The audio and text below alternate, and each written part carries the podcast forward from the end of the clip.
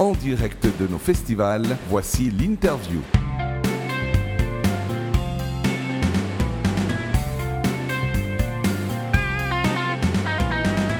Voilà, bienvenue sur Redline Radio. Nous sommes en direct du Paléo Festival pour son édition 2019. Et je suis avec Tess, David et moi-même, Pat Johnson. Et nous avons le grand plaisir d'accueillir le président en chef du Paléo, Daniel Rossella. Bonjour Daniel. Bien le bonjour. Et bienvenue sur Redline Radio. Ça me fait très plaisir, merci. Et à nous de même. Et merci de nous, accueillir, de nous accueillir pour cette interview. C'est déjà la deuxième puisque nous avons eu une, une interview l'année dernière en clôture du festival. Nous sommes une année après, la 44e édition. Est-ce qu'en 1976, vous vous attendiez à vivre une aventure aussi longue et aussi belle? Alors certainement pas parce que euh, en 1976 on faisait le premier essai dans une salle, c'était un prototype. On avait bien sûr le rêve de le faire en plein air. D'ailleurs, c'était une évidence le 4 avril 76, c'était un dimanche ensoleillé et à 2 heures, il fallait retourner dans la salle pour aller voir les concerts. On s'est dit non, non, ça, ça va pas. Il euh, faut absolument aller en plein air. Mais euh, on rêvait d'avoir euh, peut-être 10 000 spectateurs un soir. Euh, et donc, le, la réalité est bien plus belle que le plus beau des rêves qu'on avait. Cette année, c'est un peu, on peut dire, une, une année cadeau pour le président que vous êtes du Paléo Festival avec l'hôte d'honneur du Québec. Alors bien sûr que le, Québec, bah, c'est mon deuxième pays, c'est l'endroit euh, que j'adore. J'ai une, cabane au Canada, donc une maison près de Québec. Ah.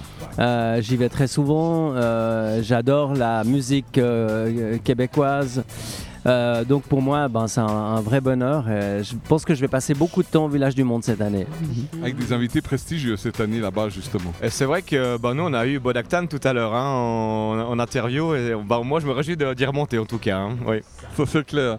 Euh, Daniel, euh, ce soir une petite poutine devant Bodactan avec une queue de castor au dessert alors si j'ai bien compris. Alors les queues de castor c'est pas mon, fort, hein. c'est quand même très sucré. Ah, et puis la poutine c'est quand même euh, pour des journées euh, de, de, labeur. Je dirais, c'est quand même un peu de, de, soit pour euh, le lendemain de fête, soit pour la suite de la fête. mais je pense que je vais manger plus léger ce soir. Plus léger. D'accord.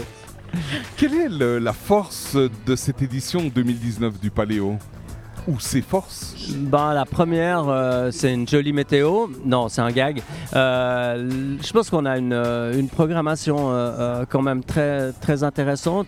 Euh, avec euh, beaucoup de choses différentes. Euh, l'axe québécois, bah, évidemment que c'est un, élément extrêmement fort. Et puis, bah, ce soir, par exemple, 21 Pilots, c'est la première fois qu'ils jouent en Suisse. Ah. Un groupe qui a une incroyable présence de scène. Ils sont que deux. Mais ils habitent toute la scène. c'est des rythmes vraiment soutenus. C'est très original comme scénographie. Donc je me réjouis de les revoir. J'ai eu la chance de les voir au Québec il n'y a pas longtemps. Et puis, euh, ben, toute la semaine, on a un mélange d'artistes anglo-saxons et francophones. Il y a une très grande part de francophones. Euh, c'est assumé, c'est voulu. Je pense que c'est notre langue, on doit la défendre. Euh, et donc, je suis très content d'avoir cette touche francophone peut-être encore plus marquée que d'autres années. Profite du coup euh, ben, de rebondir sur, euh, ben, sur cette grande scène. C'est vrai qu'elle a, changé, elle a évolué, elle est devenue plus grande. Est-ce que euh, ça permet l'arrivée d'artistes qui n'auraient pas pu venir les précédentes éditions? Peut-être, mais disons que dans un premier temps, c'était surtout de s'adapter et de faire en sorte que les éditions qu'on accueille déjà puissent être là dans des conditions à peu près correctes parce qu'on a vu euh, quand on a eu des, artistes euh, importants de type Red Hot Chili Pepper ou euh, Mode ou de trois gros calibres, c'est vraiment l'enfer pour les équipes qui travaillent sur les scènes. Donc là, évidemment, la scène est, plus imposante, elle est surtout beaucoup plus large, pas en ouverture sur le public, mais derrière, de manière à, pouvoir accueillir les trois productions et avoir des surfaces de dégagement. Parce que pour donner une idée, en 2004, on avait accueilli 6 camions Smirmork sur tout le festival. L'année passée, 42. Donc 7 fois plus en 15 ans. Oui, c'est vrai que c'est une proportion euh, assez marquante, en effet, oui. Et on avait effectivement eu l'occasion de, faire la visite hier après la conférence de presse. On nous a présenté cette nouvelle scène et c'est vrai que les chiffres sont, sont vraiment étonnants de toutes les capacités que ça offre en plus. Hein. Comme, vous dites, au niveau notamment euh, à l'arrière, tout ce qu'on voit pas pour le, pour le, domaine technique et pour le, la succession, en fait, l'enchaînement des concerts. Ben, c'est vrai que les gens qui n'ont pas l'occasion d'aller euh, derrière la scène ne euh, peuvent pas imaginer ce qu'il y a en, plus du plateau de scène. C'est tout ce qui est invisible euh, des spectateurs mais euh, qui est un, outil de travail extrêmement important. D'ailleurs, c'est la même chose dans l'opéra, le théâtre ou, d'autres. Et puis là, ben, on essaye d'avoir un outil de travail euh, qui permette d'accueillir les, grosses productions dans les meilleures conditions possibles. Si on fait un petit point de situation, comment se porte aujourd'hui le Paléo? Bon, extrêmement bien. je pense qu'on a une formule qui est très bonne. Euh, le, festival est beaucoup plus qu'une suite de concerts. On essaie de faire vivre une expérience aux gens. Euh, cette expérience, euh, elle est riche à un, prix qui est, quand même abordable par rapport à d'autres événements qu'on connaît. alors certes, il y a un léger fléchissement sur la vente des billets du samedi et du dimanche, mais si on regarde, on a vendu en quelques minutes ce matin 1500 billets pour le concert de ce soir. Euh, on aurait pu vendre 10-12 000 billets de plus euh, le, vendredi et au moins 5 000 billets de plus chacun des trois premiers soirs. Donc voilà, je pense qu'on euh, a une offre qui rencontre la demande avec cette petite exception de la fin de la semaine. Malgré tout, avec cette concurrence qu'il y a entre les festivals et toutes les manifestations, notamment en Suisse romande, est-ce que la configuration de, l'ensemble de ces festivals ou de ces manifestations telles qu'on les connaît depuis plusieurs années risque un peu de changer maintenant avec cette concurrence? Alors bien sûr, euh, on, doit être attentif. J'ai toujours dit que le, succès n'était pas fidèle et qu'il fallait euh, s'en occuper comme il faut. Euh, il y aura probablement quelques remises en question. Et sans arrogance aucune, j'aimerais dire qu'il y en a d'autres qui ont des modèles économiques qui me semblent plus fragiles que le nôtre. Euh, nous, on, a euh, quand même euh, une longue expérience, on est bien implanté, on a un ancrage local extrêmement fort. on voit les gens, on vend 10 000 abonnements au mois de décembre alors que la programmation n'est pas encore dévoilée. Donc on a une fidélité, euh, on, est confiant, mais la confiance, ça ne veut pas euh, dire qu'on ne doit pas euh, réfléchir et qu'on ne doit pas se remettre en question. Ce qu'on fait systématiquement, même quand tout va bien. Donc il n'y a pas de raison qu'on ne continue pas. Je rebondis peut-être sur cette question. Est-ce que justement pour le futur du Paléo, est-ce que ce sera un peu la continuité comme ces 20 dernières années? Ou peut-être un peu plus encore d'audace ou peut-être des paris ou des risques que vous aimeriez éventuellement prendre pour peut-être donner un peu une touche un peu différente? Bon, ce qu'il faut voir, c'est que euh, même si les gens n'ont pas l'impression que ça a changé beaucoup, il y a eu beaucoup d'innovations. On essaye de faire une balance entre les innovations et les repères. Les gens aiment bien qu'il y ait des changements, mais ils ne veulent pas perdre leurs repères. Et nous non plus d'ailleurs. Donc euh, euh, pour l'organisation, c'est la même chose. Et si vous venez 20 ans en arrière, euh, c'est énorme les changements qu'il qui y a eu. Euh, donc euh, voilà, on va continuer, d'autant plus qu'on va être forcé puisque l'an prochain on doit redessiner le terrain suite à l'arrivée d'un dépôt d'Union Saint-Sergue. donc de toute façon, on, va être condamné, mais on le fera avec bonne humeur. mais on va devoir réinventer un peu l'urbanisme du terrain. Oui. J'en profite peut-être pour aussi poser euh, la, question sur une des nouveautés justement de cette année, c'est le fameux Paléo Galaxy. Est-ce que vous pouvez nous en dire quelques mots? Alors c'est encore euh, un peu une inconnue parce qu'on ne sait pas comment euh, l'interactivité va fonctionner entre les festivaliers et, la, la, planète Paléo. L'idée c'est que chaque festivalier peut envoyer une image ou un dessin et euh, l'addition de, plein d'envois de, euh, personnels euh, devrait créer une œuvre collective. et le terrain de jeu, ce seront les, écrans de la grande scène, les écrans des arches et l'arrière de la terrasse. Et pour le moment, c'est une inconnue. on est en pleine innovation de type... vraiment, on est, ouais, c'est un prototype, donc on verra bien ce que ça donne. Alors, Daniel, cette année, bah, justement, c'est le, Québec qui est phare, mais peut-être que tu as un coup de cœur différent Québec ou autre qui, qui est là présent cette année Ah bah c'est très, c'est très cruel. Alors si je prends la, une- la, la vieille génération, je dirais euh, Robert Charlebois, parce que évidemment chaque fois que je vais au Québec, euh, euh, la chanson de Montréal euh, est, est en tête. hein. Et toujours dans le, le Québec, bah, les Cowboys Fringants, c'est un, un groupe que le- les spectateurs aiment beaucoup et que les collaborateurs de Paléo adorent. Mhm. Donc là, on va vraiment, on va vraiment se, se faire plaisir.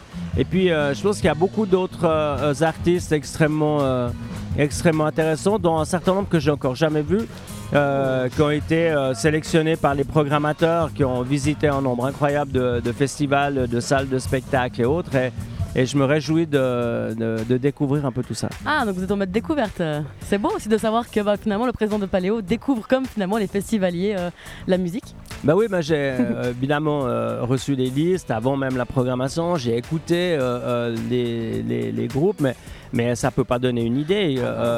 Si je prends euh, 21 Pilots, bah, j'avais écouté, mais entre euh, une écoute sur disque et ce qu'on voit sur scène, c'est deux mondes. Ah oui. Euh, et donc, euh, je me réjouis beaucoup de, de voir. Il y a, il y a quelques artistes dans, dans la chanson francophone actuelle ou, est- ou- ou qui évolue ou qui est un peu métissée entre la chanson et, et- et le rap.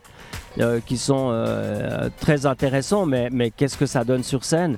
Ben, on, voit que, je sais pas, on prend Angèle, bien qu'il y ait un, phénomène, eh ben, entre euh, le, le- disque ou Spotify, si vous voulez, et la scène, c'est quand même un- une étape différente. Donc voilà, je me réjouis de, de, de voir un certain nombre d'artistes que j'ai encore jamais eu l'occasion de, de découvrir sur scène. Ah bah chouette, on se réjouit aussi. Du coup, moi, je me permets de, rebondir aussi. euh, maintenant, depuis euh, plusieurs années, on a euh, une singularité assez particulière, finalement, je trouve, moi. C'est celle bah, du dimanche après-midi où on a une parenthèse musique classique. Cette année, c'est l'Orchestre de chambre de Lausanne qui vient. Et bon, je voulais connaître un petit peu les raisons de pourquoi de la musique classique le dimanche après-midi. Alors c'est un, un très ancien projet, ça date de 1990. Euh, L'idée c'était de faire découvrir la musique classique euh, à un public qui va pas dans les auditoriums ou dans les, les- les salles euh, de concerts classiques. Et moi j'aime depuis toujours la musique classique et je pense que c'est toujours important d'élargir son horizon musical. Et donc voilà, on, essaye de faire des œuvres accessibles. On ne fait pas de la musique classique contemporaine ou, ou des œuvres qui sont difficiles d'accès. Euh, parce que le but premier, c'est vraiment euh, de faire en sorte que des gens qui sont venus pour euh, un autre artiste, tout d'un coup, découvrent la magie d'un orchestre symphonique. Alors il y a maintenant évidemment quelques mélomanes qui, apprécient de venir à Paléo. Les conditions d'écoute sont évidemment pas du tout les mêmes que dans un, un auditorium. On a un public qui est plus flâneur, mais c'est ça qui permet d'aiguiser la curiosité. Ce sont des gens qui probablement n'iraient souvent jamais euh, acheter un, billet pour un concert classique. Et là, tout d'un coup, ils vont se rendre compte que c'est une très belle musique. Très bien, merci beaucoup. Je rebondis sur la, la- la même question, mais au niveau euh, humour, il y, a, il y a chaque année, je crois le samedi si je me trompe pas, un spectacle humoristique. Est-ce que c'est un peu sur le même, euh, la, même vague cette, euh, Alors, c'est pas un rendez-vous aussi régulier. La musique classique, depuis 1990, tous les dimanches, il y a un concert. Oui. L'humour, c'est un peu au gré de- des opportunités.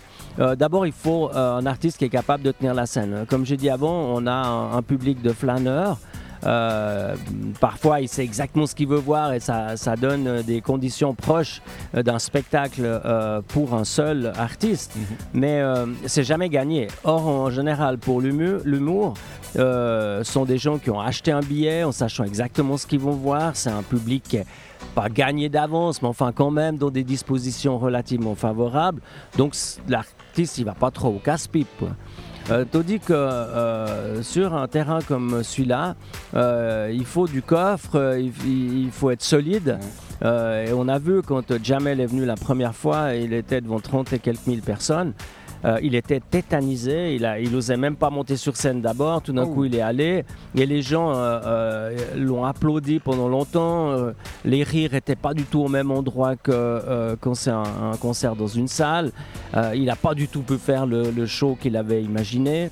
Mais il y avait une émotion extraordinaire, inoubliable pour l'artiste et pour le public. Génial, génial de cette expérience. Puis merci de nous faire partager de, de ces petits moments que l'on ne peut pas forcément connaître en tant que festivalier. J'ai une petite question encore. Après 44 éditions, est-ce que le, le président du Paléo Festival peut encore avoir un rêve? Est-ce qu'il peut encore avoir, euh, oui, des rêves qui pourraient euh, aiguiser votre curiosité euh? Ah bah bien sûr, il y, a- il y a toujours des artistes euh, qu'on aimerait bien voir une fois euh, euh, ici. Euh, je sais pas, il y en a bah, malheureusement qui viendront plus parce que il y a- c'est trop tard, on les a manqués. Euh, mais je sais pas, genre Bruce Springsteen ou Paul McCartney ou des gens comme ça, bah, évidemment que ça serait un, un bonheur de les accueillir un jour ici. Ah, on s'en réjouit déjà si c'est le cas. c'est pas encore gagné, mais Non, on perd pas espoir. Il faut rester avec les rêves, hein, c'est sûr. C'est sûr. Il en faut toujours. Oui. Et puis, euh, cette semaine, le président du Paléo que vous êtes, ça va être quoi son emploi du temps Votre emploi du temps, en gros, pendant la semaine? Alors, euh, ben, j'ai pas mal de gens à, à rencontrer. Euh, normalement, j'ai pas de tâche précise, excepté de présider une cellule de crise si euh, vraiment il y avait un gros problème. Donc, je suis plutôt disponible. Mhm. Chacun sait ce qu'il a à faire. Et euh, ben, moi, je fais un peu des relations publiques. Euh, je rencontre plein de gens et c'est un, un- un bonheur. Je vais voir beaucoup de concerts. Et puis, euh, dans l'après-midi, j'accorde quelques interviews. Voilà, comme à nous, comme à Redline Radio. Voilà. Eh ben, un grand merci en tout cas d'avoir joué le jeu de cette interview, Daniel Rossella, président du Paléo Festival. On vous souhaite un très- une très bonne 44e édition. Beaucoup de plaisir, puis au plaisir de vous retrouver aussi en les- sur les ondes de Redline Radio. Merci, tout À bon bientôt. Merci, bientôt. Au revoir. C'était l'interview avec Tess, David et Pat Johnson.